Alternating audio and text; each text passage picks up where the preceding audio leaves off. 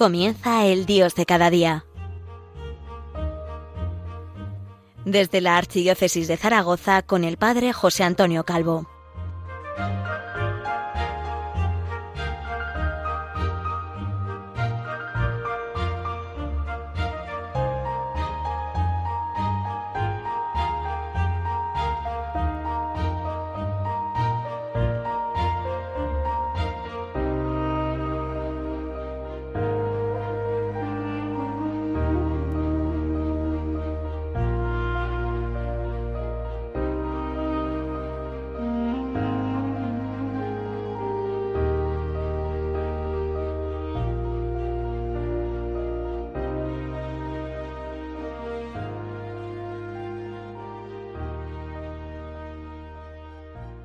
Muy buenos días desde Zaragoza, la diócesis del Pilar. La diócesis del Pilar, Pilar que es fortaleza en la fe, seguridad en la esperanza y constancia en el amor. Y hoy más que nunca necesitamos estas virtudes, o al menos las necesitamos como siempre. Somos indigentes, indigentes y de esa manera, desde ese punto de vista, celebrábamos el pasado domingo la solemnidad del Corpus Christi, del santísimo cuerpo, de la santísima y preciosísima sangre de nuestro Señor Jesucristo. Y desde esa perspectiva vamos a celebrar el próximo viernes la solemnidad del Sagrado Corazón de Jesús.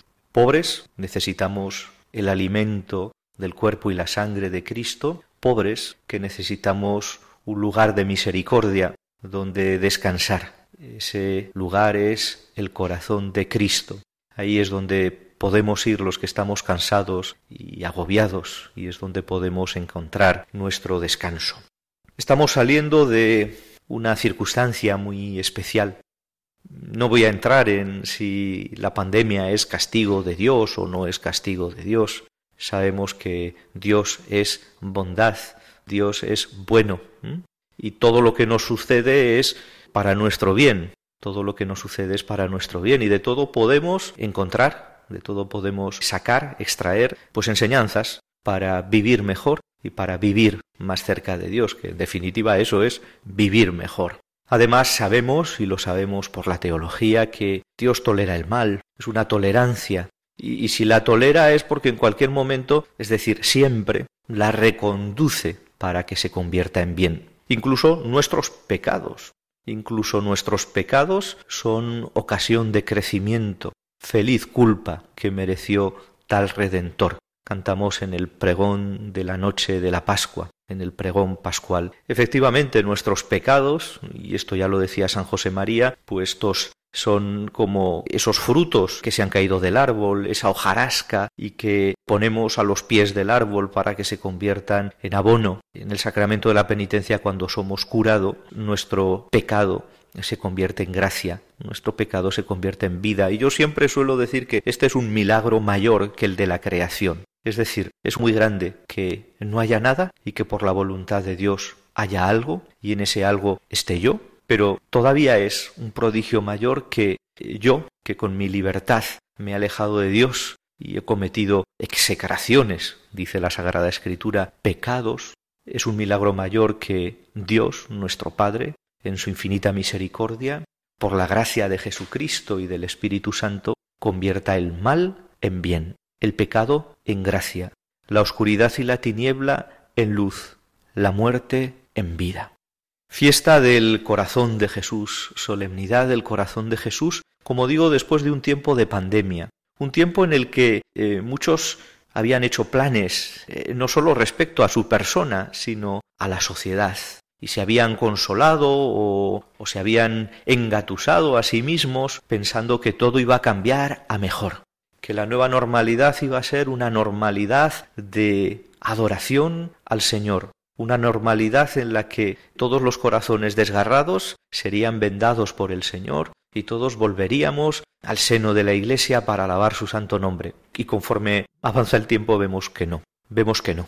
Vemos que la inmensa masa social de un país como el nuestro, España, país que es tenido todavía como católico, siguen alejados, siguen alejados del Señor. Y esto no debe extrañarnos, esto está en, en la Sagrada Escritura. Esto está en la Sagrada Escritura, está en el Apocalipsis. O sea, después de las grandes plagas, el pueblo extraviado seguía sacrificando y adorando a la bestia. No debe extrañarnos, no debe extrañarnos. Eh, no, no debemos poner nuestra esperanza en los acontecimientos eh, universales, sino que tenemos que poner nuestra confianza en Dios.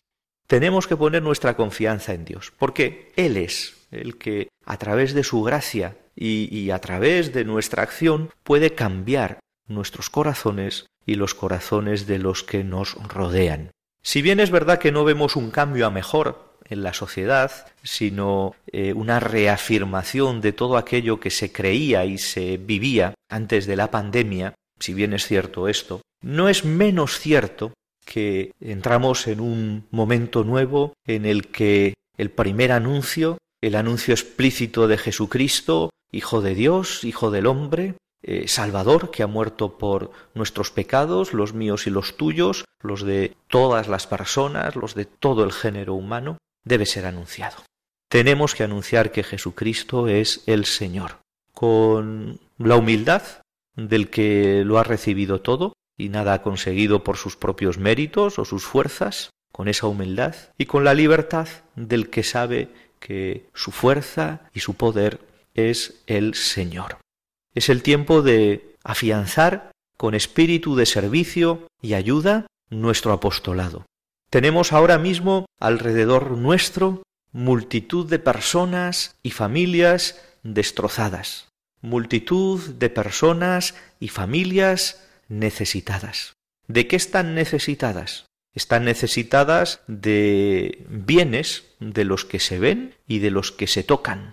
Están necesitadas de un abrazo, están necesitadas de un plato de comida, o de una bombona de butano para calentarla y prepararla. Están necesitadas de una red wifi para que sus hijos puedan seguir las tareas del colegio. Están necesitadas de, de una casa, de un hogar. Sí, cosas de las que se ven y se tocan. Pero también están necesitadas de esas cosas que no se ven. O sí que se ven, pero no se tocan. Están necesitadas de la amistad, están necesitadas de la compañía en la soledad, están necesitadas y muy necesitadas de una palabra de un hermano en nombre de Dios, una palabra de luz, una palabra que oriente, una palabra que dé vida, una palabra que vaya acompañada por el testimonio. Este testimonio que nos habla de yo soy un pobre y en Dios encontrado mi riqueza. Voy a compartir contigo lo que tengo. No tengo oro ni plata, lo único que tengo es el nombre de Jesús y su Evangelio, presente en la Iglesia, vivo en los sacramentos, vivo. Mis queridos hermanos, un convencimiento, un convencimiento grande. Este convencimiento que, que tiene que ser tu convencimiento y el convencimiento de todos los que formamos la Iglesia. Cristo está vivo, el que está en el sagrario está vivo, es una persona, es Dios, es mi Dios. Cuando te convenzas y convenzas a los demás de que el que está en el sagrario está vivo, de que el que se hace presente en la celebración está vivo y está dándose, está dando todo su amor, entonces sí, entonces sí que cambiarán los corazones y, y entonces sí, que podremos esperar un cambio a una sociedad más cristiana y por lo tanto más humana. Vamos a meditar un poquito en silencio, acompañados de la música, y en unos segundos, en unos minutos, seguimos con nuestra reflexión sobre el apostolado tras la pandemia.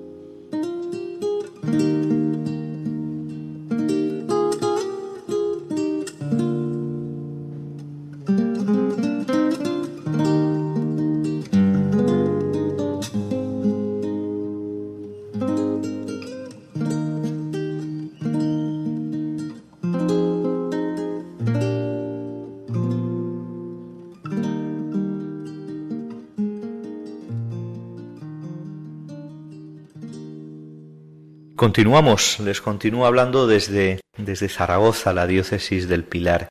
Les hablaba de un nuevo apostolado, un nuevo apostolado después de la pandemia o en estos momentos en los que estamos saliendo de ella, viendo que las cosas no han cambiado tanto, que no se han acercado masas de nuevo a Jesucristo, aunque pudiéramos esperarlo, y que no podemos caer en la desolación. Hablaba de un apostolado ejercido desde la humildad de quien sabe que lo ha recibido todo y desde la fuerza, la parresía, diríamos, eh, utilizando el término griego que aparece en el Nuevo Testamento, la fuerza, con la fuerza del que sabe que su fuerza y su poder es el Señor. En los últimos coletazos de este tiempo que estamos viviendo, me he encontrado con dos tipos de cristianos y, yo no soy de, de, los que estén acostumbrados a hacer divisiones o catálogos. Probablemente esto también sea algo subjetivo, pero sobre todo me lo aplico a mí mismo. Sobre todo me lo aplico a mí mismo. Católicos que son luz y católicos que son un agujero negro. Católicos que van desprendiendo bondad, que facilitan las cosas, que hacen un camino llano que da gusto estar con ellos, y, católicos agujero negro, que consumen las fuerzas de los demás, llevándolos al ámbito de la irritación, frecuentemente se dejan llevar por las ideologías también y por qué no por esas revelaciones particulares y esos mensajes que están proliferando ahora mismo por los WhatsApps, católicos que son luz y católicos que son un agujero negro. Católicos que cuando pasas a su lado, estás a su lado, te dan fuerza, comparten lo, que tienen, aun sin decir nada, y católicos que te hieren, católicos que te hacen pensar mal, católicos que seguro que sin darse cuenta están consumiendo tus fuerzas porque ya han consumido las suyas. Eh, yo también soy así. Yo también puedo ser así y en determinados momentos de mi vida así lo, lo he sido. Quiero compartir con ustedes dos oraciones que aparecen en la Sagrada Escritura que están muy relacionadas con la fiesta, la solemnidad del Sagrado Corazón de Jesús que vamos a celebrar el próximo viernes y que nos pueden ayudar a ser cristianos de luz en su casa, en su hogar, en su trabajo, en la parroquia, en la calle, con los amigos, en el descanso. Dos oraciones que me voy a permitir citar un nombre, el nombre de Salud, una amiga de Valencia, que hemos intercambiado en momentos pues de, de necesidad, de, de paz y de tranquilidad, antes de, antes de dar testimonio en el nombre del Señor y de su Espíritu para evangelizar. La primera de esas oraciones es el Salmo 131 y que la Biblia de la Conferencia Episcopal Española titula como El descanso en Dios. Salmo aparece en el subtítulo de David y aparece también como canción de las subidas. Claro, esto de canción de las subidas es que estamos siempre subiendo. La vida cristiana no es una meseta, la vida cristiana es un plano inclinado y hay que estar siempre subiendo. Pero subiendo teniendo en cuenta que el Señor va delante, el Señor va detrás y el Señor está en mí. Señor, mi corazón no es ambicioso, ni mis ojos altaneros. No pretendo grandezas que superen o superan mi capacidad, sino que acallo y modero mis deseos, como un niño en brazos de su madre, como un niño saciado. Así está mi alma dentro de ti. Espere Israel en el Señor, ahora y por siempre. Este salmo es de una belleza y de una ternura exquisitas. Como un niño saciado, así está mi alma dentro de mí. Y podíamos cambiar un poco, sin tergiversar o hacer decir a la Sagrada Escritura lo que no dice. Así está mi alma dentro de ti. Cuando me meto en el corazón de Cristo, así está mi alma. En el momento que comenzamos nuestra oración personal, podemos recitar este salmo. Nos dará mucha paz y mucho sosiego. Podemos recrearnos y detenernos en cualquiera de estas palabras. Señor, corazón, ojos, grandezas, capacidad, moderación, niño, madre, alma, esperanza, ahora y por siempre. Convenciéndonos y haciendo que, al poner nuestro corazón en el corazón de Cristo, el nuestro no sea ambicioso. Lo único que podemos ambicionar son los carismas mejores. Y, y aún así, nos dice el apóstol, os voy a mostrar un camino mejor. Ese camino mejor es el camino de amor, pero sustituyamos amor por Cristo. Cristo que no es ambicioso, que no lleva cuentas del mal, que no se alegra con la injusticia, con el mal de los demás. Os invito, os invito a rezar este Salmo 131. Y la otra oración de la Sagrada Escritura es, bueno, pues el cántico de la Virgen María, que rezamos todas las tardes, todas las tardes en, el oficio de, de vísperas, y que a mí me gusta rezar ante el Santísimo Sacramento, eh, mirando, mirando la sagrada hostia consagrada, esa sagrada hostia que es el corazón de Cristo. No, no vamos a buscarlo a las imágenes que nos ayudan tanto. Está el corazón de Cristo en la sagrada Eucaristía.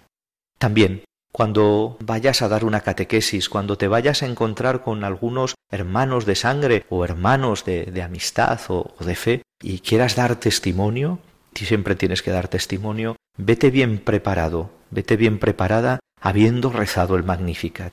Proclama mi alma la grandeza del Señor. Se alegra mi espíritu en Dios mi Salvador, porque ha mirado la humildad de su esclava.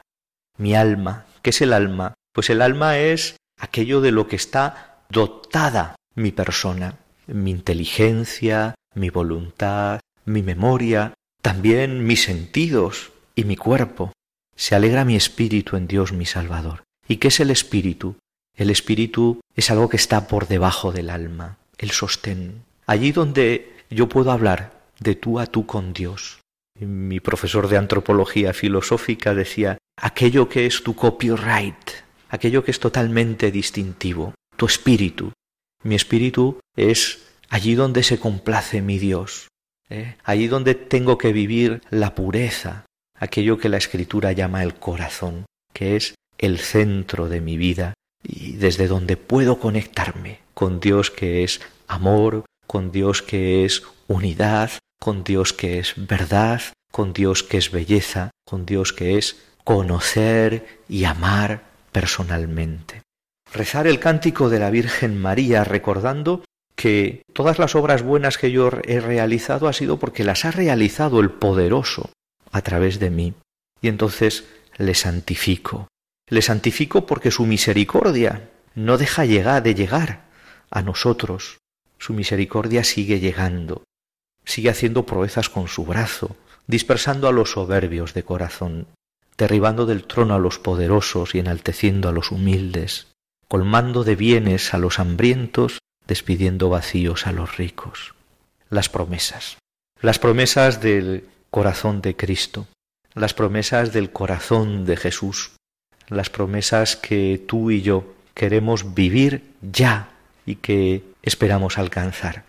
Mis queridos amigos de esta gran familia que es la radio de la Virgen, la fiesta del Sagrado Corazón de Jesús de este próximo viernes, en el tiempo de desescalada, tras el tiempo de pandemia, tiene que ser para todos nosotros el comienzo de una nueva normalidad.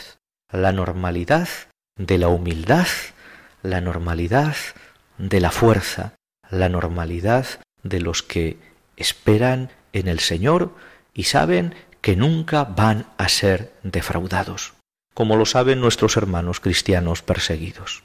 Con ellos les dejamos. Les aseguro nuevamente mi oración ante la Santísima Virgen del Pilar ella que es fortaleza, seguridad y constancia en el amor. Feliz.